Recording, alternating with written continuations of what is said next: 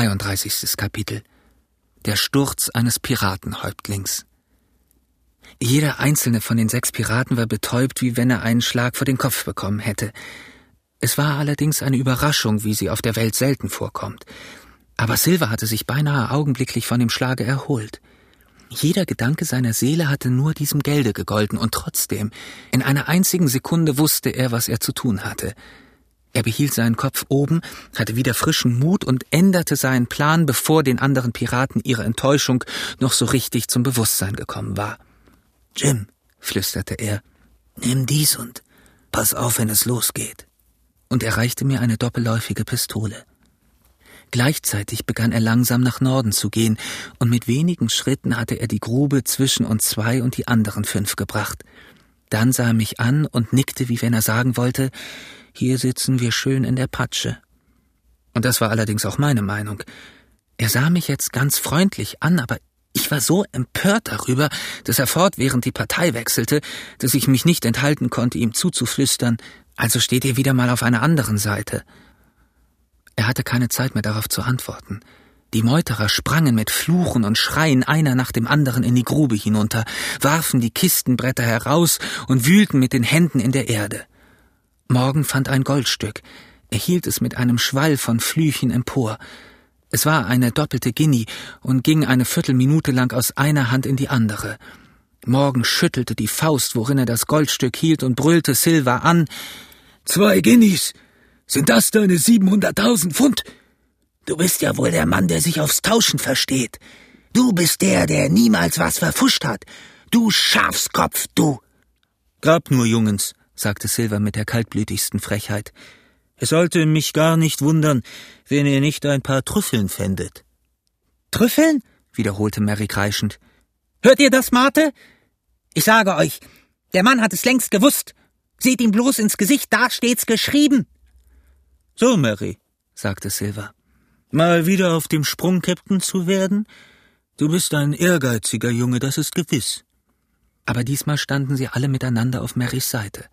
Mit wütenden Blicken kletterten sie aus der Grube heraus, aber ich bemerkte dabei eins, was für uns günstig war. Sie kletterten alle auf der anderen Seite heraus. So standen wir also da, zwei auf der einen Seite, fünf auf der anderen, zwischen uns die Grube. Aber keiner hatte den Mut, den ersten Streich zu tun. Silver stand unbeweglich, hoch aufgerichtet auf seine Krücke gestützt. Er beobachtete sie und sah so kühl aus, wie ich ihn nur je gesehen hatte. Tapfer war er, daran gab's keinen Zweifel. Schließlich schien Mary zu denken, dass es vielleicht gut sein könnte, eine Ansprache an seine Leute zu halten. Mate, rief er, da stehen zwei. Der eine ist der alte Krüppel, der uns hierher gebracht hat und alles verpfuscht hat. Der andere ist der Bengel, dem ich das Herz aus dem Leibe reißen will. Auf, Mate! Er erhob Arm und Stimme und wollte offenbar zum Angreif schreiten, aber gerade in diesem Augenblick ging es krack, krack, krack. Drei Musketenschüsse blitzten im Dickicht auf. Mary fiel kopfüber in die Grube. Der Mann mit dem verbundenen Kopf drehte sich wie ein Kreisel um sich selber und fiel, solang er war, auf die Seite. Er zuckte noch ein paar Mal, aber er war tot.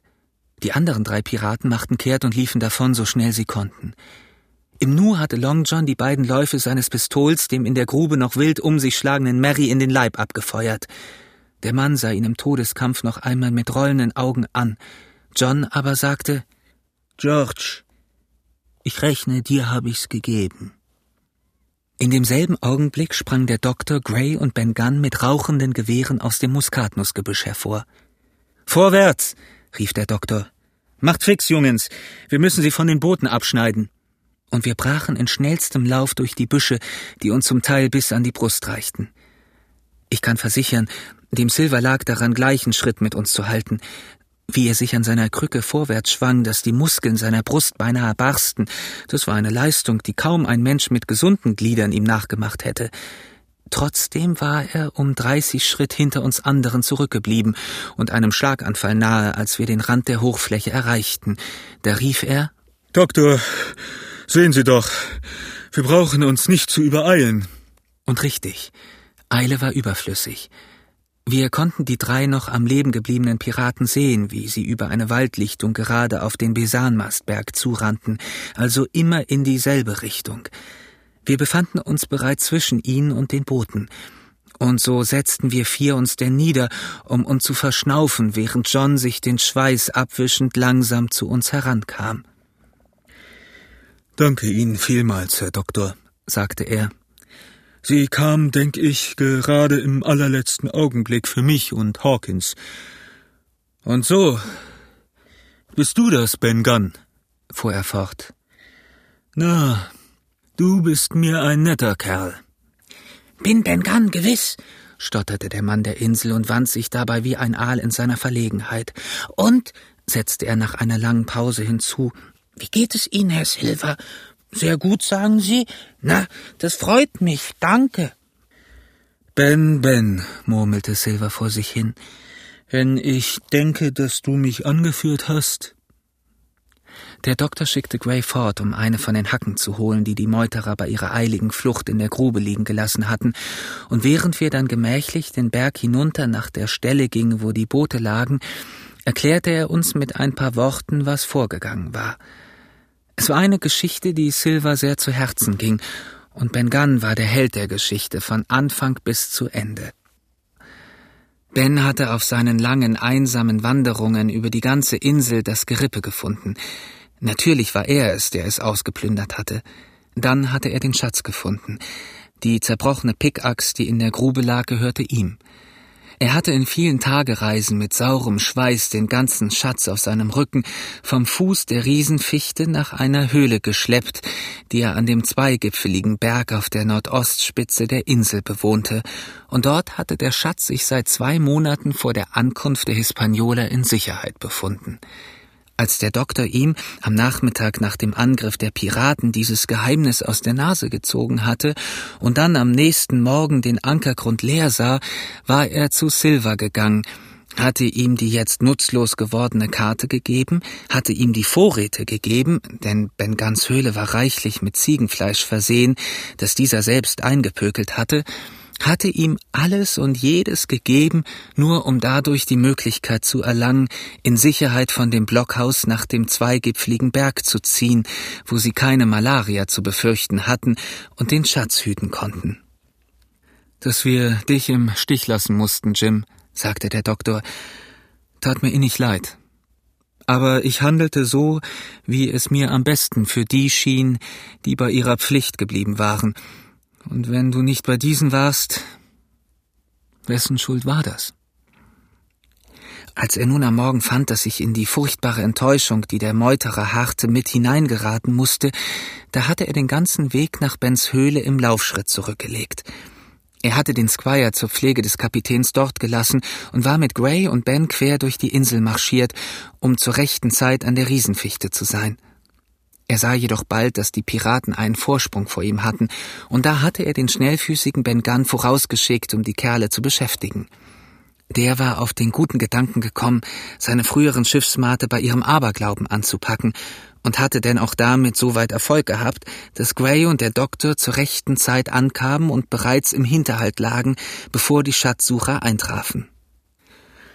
Ha, rief Silver. Es war ein Glück für mich, dass ich Hawkins bei mir hatte. Sie hätten den alten John in Fetzen schlagen lassen, ohne sich einen Augenblick darum zu bekümmern, Herr Doktor. Nicht einen Augenblick, rief der Doktor lustig lachend. Mittlerweile waren wir bei den Booten angekommen. Der Doktor schlug mit der Pickaxe das eine in Stücke. Dann bestiegen wir alle das andere und fuhren los, um auf dem Seewege die Nordbucht zu erreichen. Es war eine Fahrt von acht oder neun Meilen. Silver musste wie die anderen alle ein Ruder nehmen, obgleich er vor Müdigkeit halb tot war, und bald flogen wir schnell über eine glatte See dahin. Binnen kurzem waren wir aus dem engen Sund heraus und um die Südostspitze der Insel herum, um die die Boote vor vier Tagen die Hispaniola am Tau geschleppt hatten. Als wir an dem zweigipfligen Berg vorüberfuhren, konnten wir die schwarze Mündung von Bengans Höhle sehen und neben dieser eine menschliche Gestalt, die sich auf eine Muskete lehnte. Es war der Squire, und wir winkten mit einem Taschentuch und brachten ein dreifaches Hurra aus, in welches Silver so herzhaft wie alle anderen einstimmte. Als wir drei Meilen weiter gerade in die Mündung der Nordbucht einfuhren, wem begegneten wir da? Der Hispaniola, die auf eigene Hand sich auf die Fahrt begeben hatte. Die letzte Flut hatte sie flott gemacht, und wäre ein kräftiger Wind geweht oder wäre die Strömung so stark gewesen wie an dem südlichen Ankergrund, so hätten wir das Schiff überhaupt nicht mehr oder jedenfalls als hoffnungslos gestrandetes Wrack gefunden. So war der Schaden nicht groß, abgesehen davon, dass das Hauptsegel etwas gelitten hatte. Ein anderer Anker wurde fertig gemacht und in anderthalb Faden tiefem Wasser ausgeworfen. Dann ruderten wir wieder nach der Rumbucht zurück, der nächsten Landungsstelle bei Ben Guns Schatzhaus, und dann kehrte Gray allein mit dem Gig nach der Hispaniola zurück, auf der er die Nacht überwachen sollte. Eine sanfte Steigung führte vom Strande bis zum Eingang der Höhle hinauf. Oben trat der Squire uns entgegen. Zu mir war er herzlich und freundlich. Von meinem Durchbrennen sagte er kein Wort, weder des Lobes noch des Tadels. Als Silver ihn höflich mit einer Verbeugung begrüßte, wurde der Squire etwas rot und sagte John Silver, ihr seid ein überlebensgroßer Schurke und Betrüger, ein fürchterlicher Betrüger, Herr. Mir ist gesagt worden, ich soll euch nicht verfolgen. Nun gut, ich tu's auch nicht, aber die Toten, Herr, die hängen an eurem Halse wie Mühlsteine. Danke Ihnen freundlichst, Herr, antwortete Long John mit einer abermaligen Verbeugung. Verschont mich mit eurem Dank, rief der Squire. Es ist eine schwere Pflichtverletzung von mir, dass ich euch begnadige. Abtreten. Hierauf betraten wir alle die Höhle. Es war ein großer, luftiger Raum mit einer kleinen Quelle, die ein von Gebüschen eingefasster Weiher gedeckt hatte. Der Boden bestand aus reinem Sand. Vor einem großen Feuer lag Kapitän Smollett und in einer entfernten Ecke, die von der Glut des Feuers nur ab und zu erleuchtet wurde, erblickte ich große Haufen von Münzen und würfelförmig aufgeschichteten Goldbarren. Das war Flints Schatz, den zu suchen wir die weite Reise gemacht hatten und der bereits siebzehn Menschen von der Hispaniola das Leben gekostet hatte. Wie viele Menschenleben es gekostet hatte, ihn aufzuhäufen, wie viel Blut und Tränen, wie viele gute Schiffe in das tiefe Meer versenkt waren, wie viel brave Menschen mit verbundenen Augen über die Planke geschickt worden waren, wie viele Kanonenschüsse abgefeuert, wie viel Schande und Lüge und Grausamkeit mit ihm verbunden war, das konnte vielleicht kein lebender Mensch sagen. Doch waren noch drei auf dieser Insel, Silver und der alte Morgan und Ben Gunn, die jeder ihren Anteil an diesen Verbrechen hatten, wie auch jeder von ihnen vergeblich gehofft hatte, einen Anteil von der Beute zu bekommen. Kommt her, Jim, sagte der Kapitän. Du bist ein guter Junge auf deine Art, Jim, aber ich glaube nicht, dass du und ich noch einmal miteinander zur See gehen werden. Du bist ein geborener Günstling, und solche Leute kann ich nicht vertragen. Seid ihr das, John Silver? Was wollt ihr hier, Mann? Melde mich wieder zu meinem Dienst, Herr, antwortete Silver. Oh, sagte der Kapitän. Und das war alles, was er sagte. Wie schmeckte mir das Abendessen heute, da alle meine Freunde um mich herum saßen. Und was für eine köstliche Mahlzeit war das. Ben ganz gepökeltes Ziegenfleisch und dazu einige Leckereien und ein paar Flaschen alten Weines von der Hispaniola. Niemals waren Menschen lustiger, davon bin ich überzeugt. Und Silver war auch dabei. Er saß beinahe im Dunkeln, seitwärts von uns anderen, aber er aß mit herzhaftestem Appetit, immer dienstbereit aufspringend, wenn irgendetwas gewünscht wurde, und sogar ganz gemütlich in unser Gelächter einstimmend, derselbe höfliche, freundliche, diensteifrige Seemann wie auf der Ausreise.